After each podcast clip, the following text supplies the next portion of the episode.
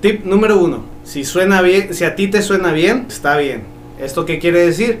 Quiere decir que si tú ya hiciste lo más que pudiste con tu canción, la escuchaste en tus bocinas, en tu estéreo, en tus audífonos, en tu celular, en el carro, en el estéreo del vecino, en una bocina esas de, de las que usan para subirse a los camiones, y a ti te suena bien, está bien. Obviamente la gente va a opinar, hay algunos a los que les va a gustar, algunos a los que no. Tú todo lo puedes tomar como referencia, ver si a la mayoría de la gente no le gustó, por qué no le gustó, qué puedes hacer para mejorarlo, para cambiarlo. Pero en general, pues tú lo haces tus trabajos para ti, entonces si a ti te suena bien, está bien. Si estás trabajando para alguien más, si le estás produciendo a otro artista, pues obviamente tienes que buscar que a él le guste. Tip número 2. Más no siempre es mejor.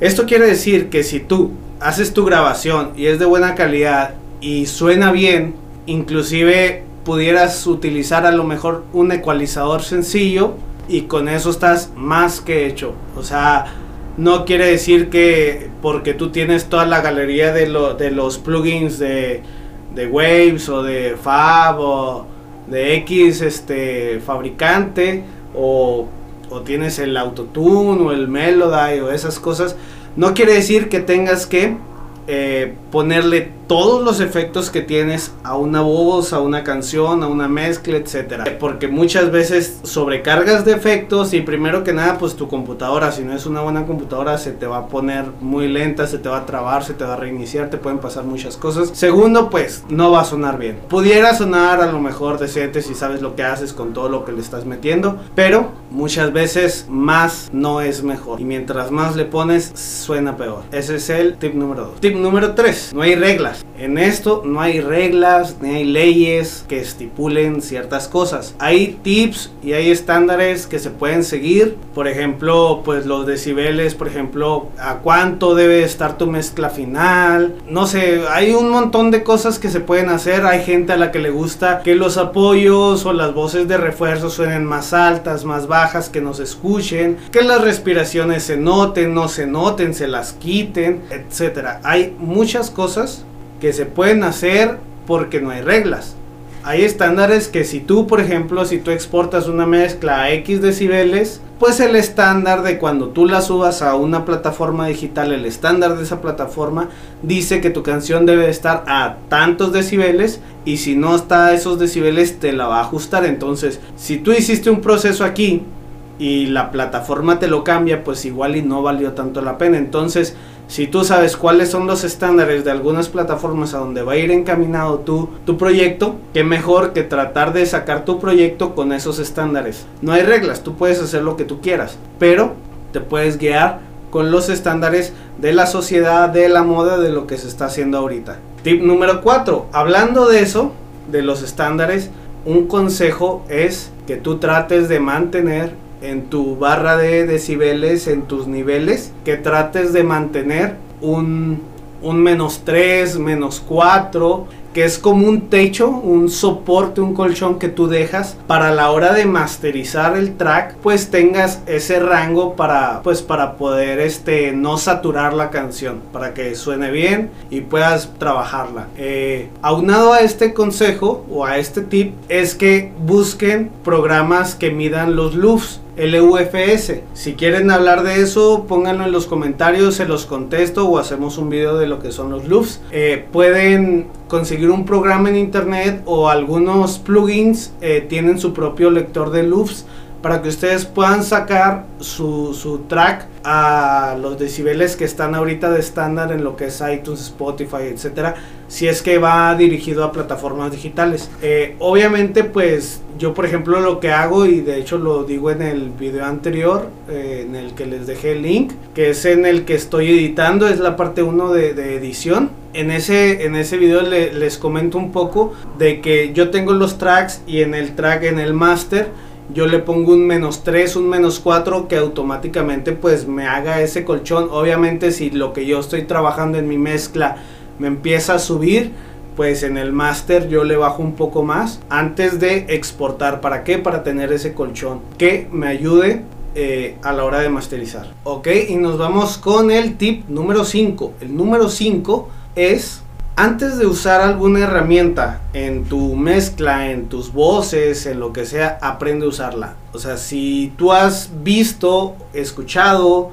leído por algún lugar que para obtener unas excelentes voces, las mejores voces. Tienes que aplicar un compresor, un limitador, un ecualizador, un excitador de armónicos, un montón de cosas antes de aplicarlas tú averigua cada una de ellas. Si tú has escuchado que, que, necesitas un compresor en tus voces, primero investiga qué es un compresor, los tipos de compresores que hay, cómo te puede ayudar un compresor realmente en tu voz. Y entonces sí, busca videos que te enseñen a usarlo, qué es cada una de las perillas, de los botones, de los botones que trae. Y entonces sí, ve ahora sí a tu programa y aplícalo. Pero aprende a usar las herramientas antes de aplicarlas, porque si no, en lugar de que suene bien, te va a sonar mal. Consejo o tip número 6. En este consejo les voy a aclarar un poco. Yo como les he repetido desde el principio, yo no soy ningún experto ni el rey de todo esto. De todo es en base a mi experiencia, lo que yo también he ido aprendiendo poco a poco, paso a paso y con el paso de todos estos años. Todo se hace en la mezcla. Todas las correcciones, cortes, todo lo que tengas que hacer lo tienes que hacer en la mezcla. ¿Por qué? Porque en la masterización no lo vas a hacer, en la masterización no, no te vas a poner a, ay, le voy a cortar aquí, a mover ahí. No, todo tiene que ser desde el principio. Todo es un proceso. Es una muy buena grabación para que puedas hacer una muy buena mezcla y teniendo tu muy buena mezcla hacer un muy buen mastering.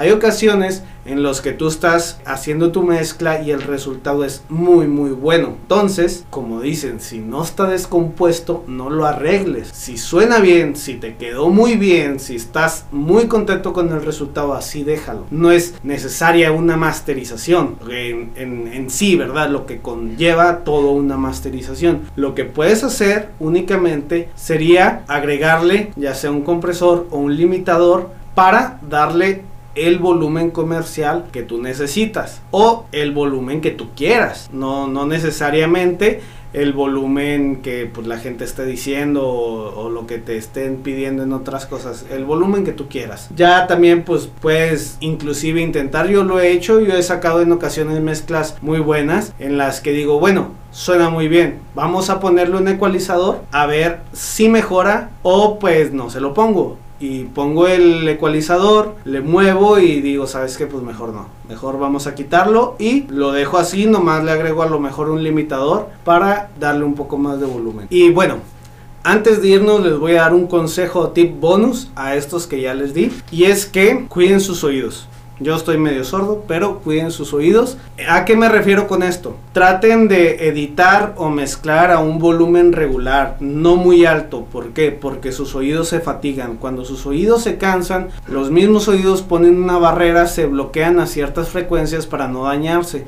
Eso va a ocasionar que ustedes no detecten algunos cambios que están haciendo y estén arruinando un poco su edición y pues que después que ya lo terminen y lo exporten al día siguiente lo oigan y digan, ah, caray, como que no quedó nada de lo que yo escuché ayer. Entonces se recomienda, no sé exactamente cuánto tiempo es, pero puedes trabajar más tiempo sin que se te fatiguen los oídos, trabajando a un volumen, a lo que es un volumen moderado, un volumen pues que tú alcances a distinguir las frecuencias, lo que estás haciendo, pero sin que lastimes tus oídos, sin que se cansen. Y pues eso sería todo por el video de hoy. Espero les esté gustando todo esto que estoy haciendo. La verdad lo hago de corazón. Quiero ayudar a la gente a, que aprenda un poco más. Espero que este tiempo que yo he aprendido varias cosas en lo que es la producción musical, pues les sirva a ustedes, a muchos que apenas están comenzando. Esto ya saben, va dirigido especialmente pues a los que no tienen idea de, de lo que se está haciendo, a muchos que no no saben ni siquiera conectar un micrófono o qué se necesita, por eso